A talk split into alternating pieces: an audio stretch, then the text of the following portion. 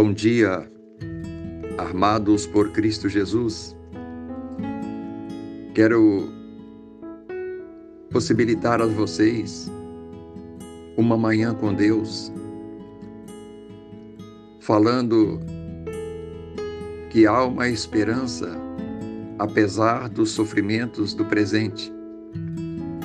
Falar em esperança no contexto atual parece algo paradoxal, contraditório, mas quando a palavra não vem de um simples mortal, mas do Deus Todo-Poderoso, que tem o controle absoluto de todas as coisas e que nos ama, ela é sim uma palavra de esperança. Romanos, no capítulo 8, versículo 18, nos fala sobre isso porque para mim tenho por certo que os sofrimentos do tempo presente não são para se comparar com a glória por vir a ser revelada em nós. Essa palavra Deus está nos falando que no mundo nós teremos aflições. O mundo é um palco de sofrimentos.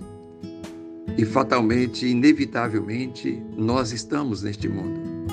Até o ponto em que o próprio mundo vai colocar fim na nossa existência e ainda nos tragar para o seio do seu solo. Mas nosso Deus nos diz que nós podemos vivenciar os sofrimentos do tempo presente de uma forma esperançosa porque eles não são para serem comparados com a glória por vir a ser revelada em nós. Portanto, nós somos o objetivo de Deus para revelar a sua glória no futuro. E para que você possa viver esse dia, essa semana, apesar dos possíveis sofrimentos, creia nessa palavra quando o Senhor nos fala que a glória do porvir vai ser revelada em nós, Ele está nos falando que Jesus veio a este mundo para fazer a todos nós participantes desta glória. Assim como ele venceu o mundo com todo o sofrimento a que foi submetido, e ele venceu a morte e hoje está na glória de Deus. Jesus entrando no seu coração, por permissão sua, por aceitação sua, ele vai certamente colocar em você o futuro da revelação da sua glória. Então seja participante dessa glória que vai ser revelada seja o elemento na qual a glória futura do porvir vai revelar a esse mundo.